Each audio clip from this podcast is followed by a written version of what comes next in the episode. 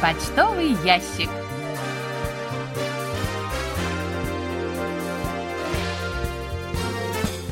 Дорогие друзья, в эфире программа по письмам слушателей Всемирного радио КБС. В студии Анна Витенко и Валерий Суриков. За режиссерским пультом Настя.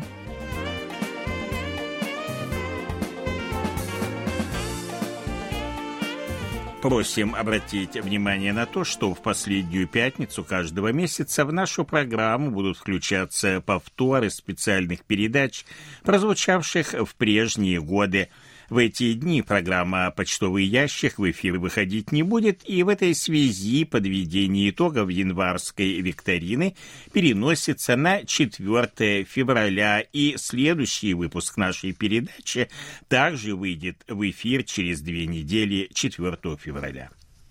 Ждем ваших отзывов о нашей традиционной предновогодней программе «Провожая год минувший», которая прозвучала в нашем эфире 31 декабря, и специальной новогодней передачи, посвященной Году Тигра. Она вышла в эфир 1 января. Напомним, что на нашем сайте открыта специальная страница, посвященная 60-летию русской службы Всемирного радио КБС. Кроме того, доступен для просмотра видеофайл специальной передачи в двух частях под названием «Ставим лайк на Россию, подписываемся на Корею», которая посвящена юбилею. Напомним, что наши видеоновости, видео on demand, доступны на странице KBS World Radio на канале YouTube. Для того, чтобы их посмотреть, послушать, можно пройти по ссылке YouTube в разделе «Социальные сети» в правой колонке на основной странице нашего сайта – на открывшейся странице опуститесь практически в самый низ, найдите многоязычные новости, полистайте вправо и там найдете Russian News. Вы можете знакомиться с материалами нашего сайта и слушать наши передачи с помощью универсальных приложений Всемирного радио KBS для мобильных устройств KBS World Radio Mobile или KBS World Radio On Air. Их легко загрузить с помощью магазинов приложений Google Play и App Store в зависимости от операционной системы вашего мобильного устройства. В поиске наберите KBS World Radio.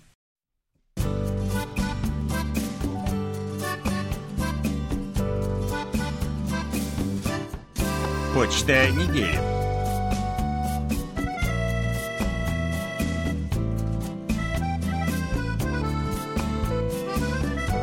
Николай Ларин из села Жаворонки Московской области пишет. На этой неделе ваше радио сообщило и о плохом, и о радостном событиях. В вашей стране, как и в России, происходит рост заболеваемости коронавирусом в результате быстрого распространения нового штамма омикрон – он в основном распространяется людьми, приезжающими из южных стран. В результате этого, по утверждению медицинских работников, в России на следующей неделе количество заболевших COVID-19 превысит 100 тысяч в день. Хорошо, что от омикрона меньше летальных исходов.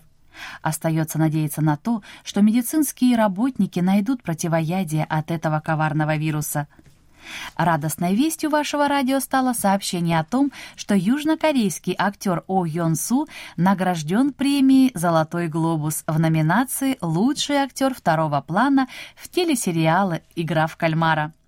Приятно отметить, что эта награда досталась О Йон Су в борьбе с известными во всем мире соперниками. От души желаю и в дальнейшем южнокорейским кинорежиссерам и актерам завоевывать награды на престижных международных кинофестивалях. Николай Егорович, спасибо вам большое за ваше письмо. Вместе с вами надеемся на победу над коронавирусом. И, конечно же, пожелаем новых успехов южнокорейским кинематографистам. Игорь Кольке из Москвы пишет. Благодарю вас за обширный и разносторонний ответ на мой вопрос о работе Южнокорейского почтового ведомства. В целом, как я узнал из ответа, Почта Кореи сосредоточена на финансовых операциях. У Почты России, если вы знаете, специально для этого создан Почта Банк, предоставляющий услуги населению. И все же хочется пожелать и нашим, и вашим почтовикам не оставлять без внимания традиционные почтовые услуги. Внимательно изучаю раздел на сайте KBS World Radio, посвященный ключевым событиям за минувший год. В этом разделе все очень понятно и информативно. События удобно рейтингованы, а заголовки новостей непременно вызывают желание кликнуть на текст и прочитать подробности. Интересно узнавать или вспоминать важные новости прошлых лет. Спасибо за другие интересные рубрики и разделы. По мере возможности с интересом просмотрю и прослушаю их. Игорь, большое спасибо за ваше письмо. Рады, что ответ на вопрос вас удовлетворил. Если вас что-то еще интересует, пожалуйста, спрашивайте, не стесняйтесь. По возможности постараемся ответить. И будем очень рады, если вы будете продолжать делиться впечатлениями о нашем сайте. Но лично я особенно рад тому, что вам понравился раздел «10 главных новостей года», поскольку эти новости я переводил. Еще раз Большое вам спасибо. Анатолий Клепов из Москвы пишет. В программах вашей станции в 2022 году стало много музыкальных программ, что радует душу в наше непростое время коронавируса, когда по радио звучат негативные новости. Спасибо за передачи о корейской народной и поп-музыке. Анатолий, а вам спасибо за отзыв. Очень рады, что изменения в программе наших э, передач вам нравятся. А сейчас уступаем место у микрофона Ане, которая подготовила для вас очередной выпуск рубрики «Листая журнал Кориана».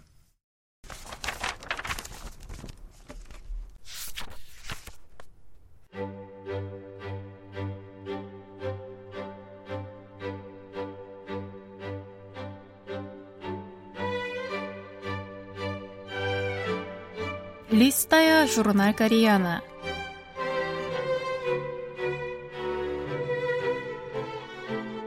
Дорогие радиослушатели, в эфире «Листая журнал Koreana». В этой передаче вы можете послушать самые интересные публикации журнала Koreana, который издается Корейским фондом. У микрофона Аня.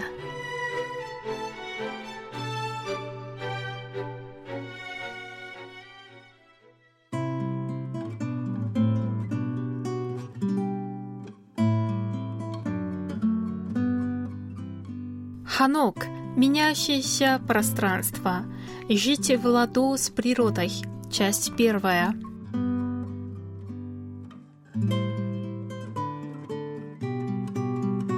Многие обитатели квартир в надежде избавиться от тесноты и шумных соседей стремятся переехать в частный дом. При этом немало тех, кто выбирает в качестве альтернативы ханок – так произошло и с супружеской парой, которая уже 6 лет живет спроектированно для них Хануки у подножия горы Пукансан на северо-западной окраине Сеула.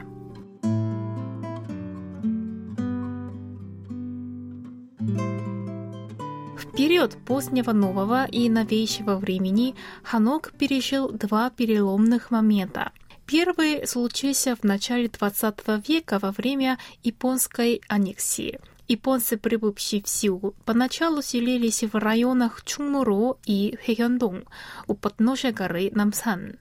Но в силу притока японцев вскоре потребовалась новая территория для жилья, и генерал-губернаторство стало присматриваться к Пукчону, где стояли элитные ханоки видных чиновников Чосона. Девелопер недвижимости Чон Се Квон жертвовавший большие суммы группам, боровшимся за независимость и демократию, за что впоследствии подвергся последствиям со стороны японцев, был категорически против того, чтобы Пукчон стал жилым кварталом в японском стиле. Он скупил огромные ханоки в этой зоне, развил землю на мелкие участки, построил там маленькие ханоки и продал их корейцам. Считается, что так появился на свет городской ханок, строение квадратной структуры с двором в центре. Благодаря усилиям Чона корейцы смогли сохранить свои права на жилье и не были вытеснены японцами, что позволило Пукчону дойти до наших дней как образцовый сеульский квартал ханоков. Второй переломный момент произошел в начале 2000-х, когда ханоки стали считать неподходящими для современного образа жизни и начали сносить один за другим, приведя их на грань исчезновения. Тогда власти Сеула ввели систему регистрации ханоков – ее суть была в том, что ради сохранения хануков как культурного наследия помочь улучшению условий жизни тех, кто проживает в хануках, посредством того, что власти брали на себя часть расходов на поддержание и управление этими домами.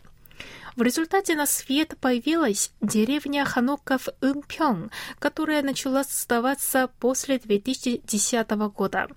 Это место, расположенное на северо-западе Сеула, показало, что комплексы ханоков могут быть привлекательной альтернативой масштабным жилым комплексам многоэтажек, которые строятся кластерами на отобранных в качестве новых городов участках. Среди тех, кто обрел здесь новый дом, наши герои Ли Бёнгчол, который изучает городское строительство, а сейчас работает в сфере IT, и его жена Ким Ын недавно вышедшая на пенсию телевизионная сценаристка. Прежде супруги были адептами квартирного образа жизни и других форм жилья даже не рассматривали. Но однажды они достигли точки невозврата – Раньше мы жили в жилом комплексе в центре Сеула. Подобно большинству жителей многоэтажек, мы страдали от постоянного шума из-за плохой звукоизоляции многоэтажных перекрытий, вспоминают они. В какой-то момент мы уже даже не смогли с улыбкой здороваться с соседями, когда сталкивались с ними в лифте. Вдобавок, из окон мы видели только окна другого дома или стену здания. Если немного преувеличить, можно сказать, что мы чувствовали себя как в тюрьме. Надо было что-то менять. Супруги решили уехать из многоэтажки и построить свой дом в западном стиле.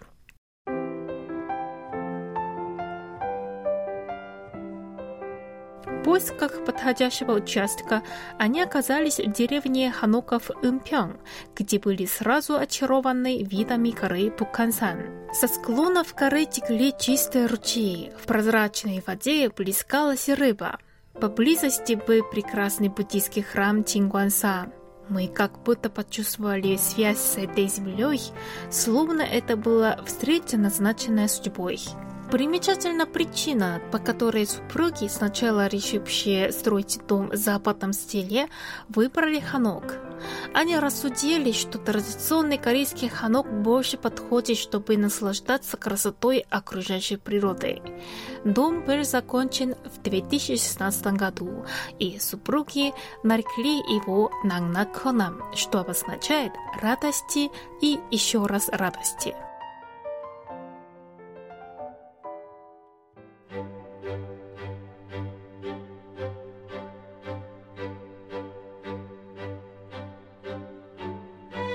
Ну на этом я прощаюсь с вами. Желаю вам хорошего настроения и до следующей встречи.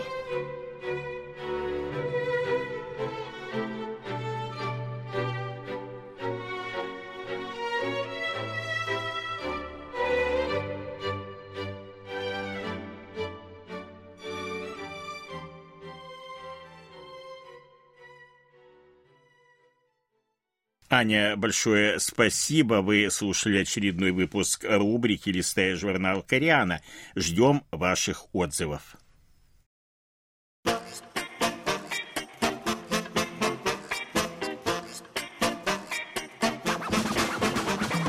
Вопросы и ответы.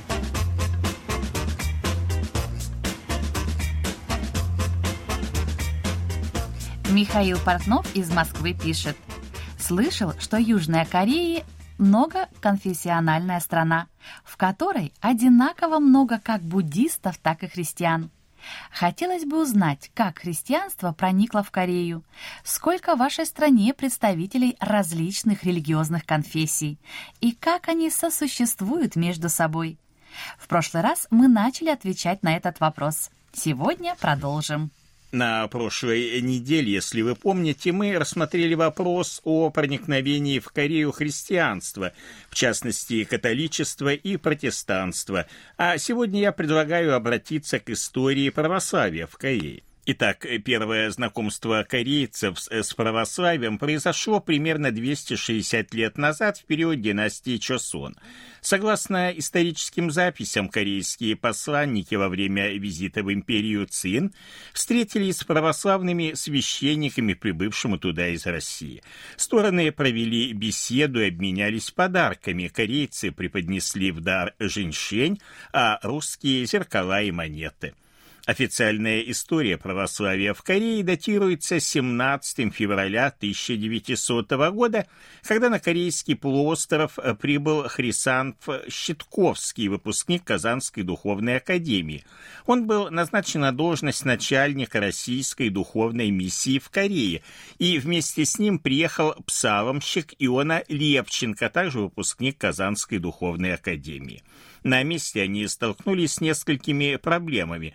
Первая была связана, конечно же, с отсутствием церквей, поэтому изначально служба велась на территории российского посольства, а другая проблема касалась перевода церковных документов и книг церковно-славянского языка на корейский.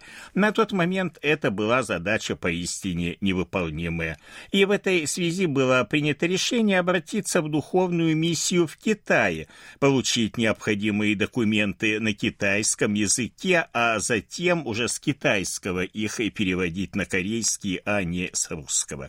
Вскоре российская дипмиссия получила участок земли для строительства храма Николая Чудотворца, который был освящен 17 апреля 1903 года. Храм располагался на территории столичного муниципального округа Чунгу в районе Чондон, а позднее, в 1968 году, храм был переведен в район Ахёндон округа Мапогу, где находится, кстати, и по сей день. Вместе с храмом святого Дионисия в Ульсане от одна из двух построек в Корее, возведенных в византийском стиле. Что касается бывшей территории храма, то на ней сейчас расположено здание газеты Кёнхан Синмун. В 1904 году, с началом русско-японской войны, все православные священники из Кореи были высланы и вернуться смогли лишь в 1906 году, когда военные действия окончились. В это время в Корею был командирован Павел Ивановский, выпускник Восточного института во Владивостоке. Под его руководством были крещены более 300 корейцев, построено несколько школ, на корейский язык переведены церковные книги. После Октябрьской революции в 17 году поддержка из России по понятным причинам стала невозможна, и в декабре 1922 года Временный архиерейский синод Русской Православной Церкви за рубежом постановил поручить российскую духовную миссию в Корее архиепископскому ведению начальника Российской духовной миссии в Японии, архиепископу Сергию Тихомирову. Несмотря на все трудности работа миссии в Корее продолжилась, и в это время появился первый священник из числа корейцев. Им стал э, человек по имени Кан Так, и церковное имя его было Иоанн. Отношения между Корейской православной церковью и Москвой осуществлялись вплоть до 1948 года через Японию. Они были прерваны в результате того, что японская православная церковь перешла в подчинение американской митрополии, а возглавлявший корейскую миссию архимандрит Поликарп был арестован и выслан на север. Управление миссии перешло к единственному на тот момент в Корее Корее священнику Алексию, э, Ким Рихан его корейское имя, который пропал без вести во время Корейской войны. Позднее православную миссию в Корее возглавило управление военного духовенства греческих войск из Элладской православной церкви во главе с архимандритом Андреем. В 1956 году состоялся православный съезд, по итогам которого было принято решение войти в состав американской архиепископии Константинопольского патриархата, а в 1995 году состоялось очень важное событие. Патриарх Константинопольский Варфоломей впервые посетил приходы в Корее. В 2004 году была учреждена Корейская митрополия Константинопольского патриархата, главой которой был назначен епископ Сатирий, а в мае 2008 года его сменил митрополит Амвросий, занимающий эту должность по настоящее время. Сейчас Корейская митрополия включает в себя девять церквей и часовен, в том числе Никольский собор в Сеуле. В нее входят два монастыря в уезде Хапёнгун провинции Кёнгидо и уезде Янгбугун провинции Ханвондо. В конце 80-х годов, когда шла активная подготовка к установлению дипотношений между Республикой Корея и Советским Союзом, в Сеуле вновь появилась русская община – и в 1996 году по благословению Вселенского патриарха Варфоломея специально для нужд русскоговорящих верующих был освящен пока единственный в Корее храм Русской Православной Церкви, храм преподобного Максима Грека. Он находится рядом с храмом святителя Николая в муниципальном округе Мапогу, и только там проводятся службы на церковно-славянском языке. В 2000 году в Корею прибыл первый священнослужитель Русской Православной Церкви иеромонах Феофан Ким. Он был специально командирован в Корее по просьбе владыки Сатирия. После его отъезда из Кореи в октябре 2011 года в Сеул для кормления русских верующих прибыл иерей Роман Ковчак, а 4 апреля 2019 года на заседании Священного Синода Русской Православной Церкви которая прошел в патриаршей и синодальной резиденции в Даниловом монастыре в Москве, правящим архиереем Корейской епархии вновь был назначен архиепископ Феофан Ким. В следующем выпуске, который выйдет в эфир через две недели, мы продолжим рассказ о религиях в Корее.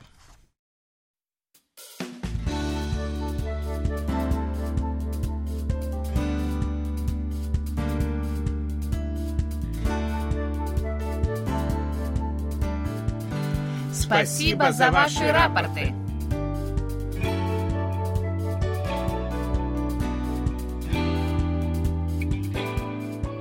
Как обычно, мы получили ваши рапорты по обычной электронной почте, а также в специальном разделе на нашем сайте – Итак, рапорты нам отправили Владимир Андрианов, Крым, поселок Приморский, со 2 по 13 января, 6040 килогерц, хороший прием.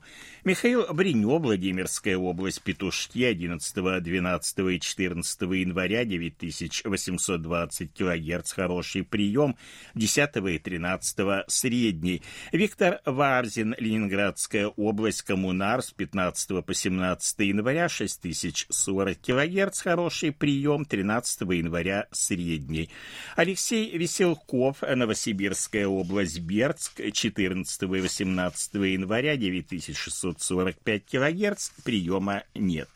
Игорь Данилевич, Тернопольская область, Барыш, 17 и 19 января 6040 килогерц, средний прием. Михаил Данильчук, Московская область, Коломна, 19 декабря и 7 января 6040 килогерц, кГц средний прием – Вячеслав Дударкин, Харьков, 16 января, 6040 килогерц, плохой прием. 20 января приема не было.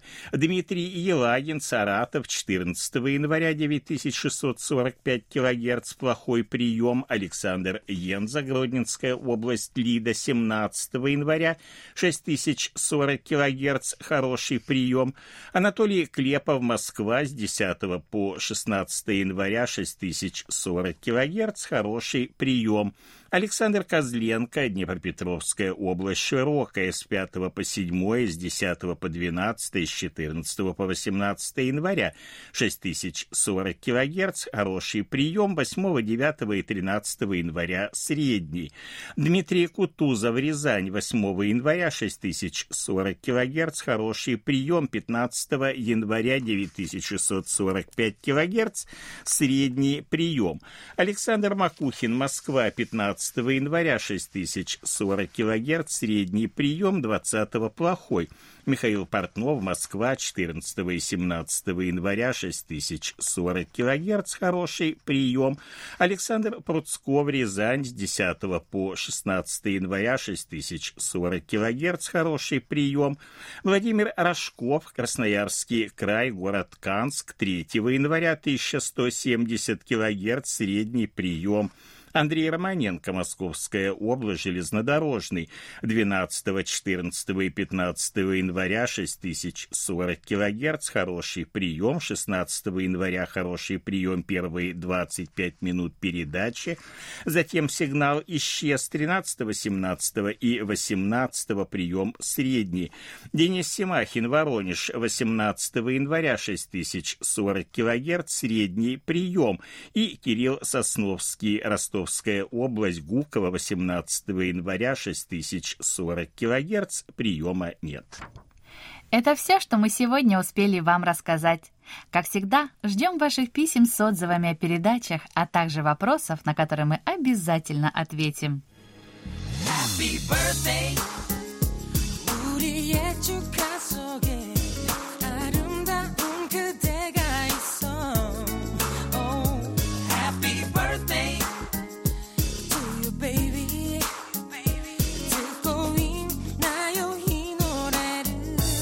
Заключении поздравляем всех именинников будущей недели. Желаем вам, чтобы каждый день вашей жизни был наполнен оптимизмом, свежими идеями и интересными встречами.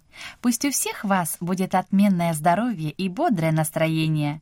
Пусть каждое утро встречает вас яркими солнечными лучами и улыбками близких людей. Счастья вам и удач во всех ваших делах. Пусть сбудутся все ваши мечты. Thank you.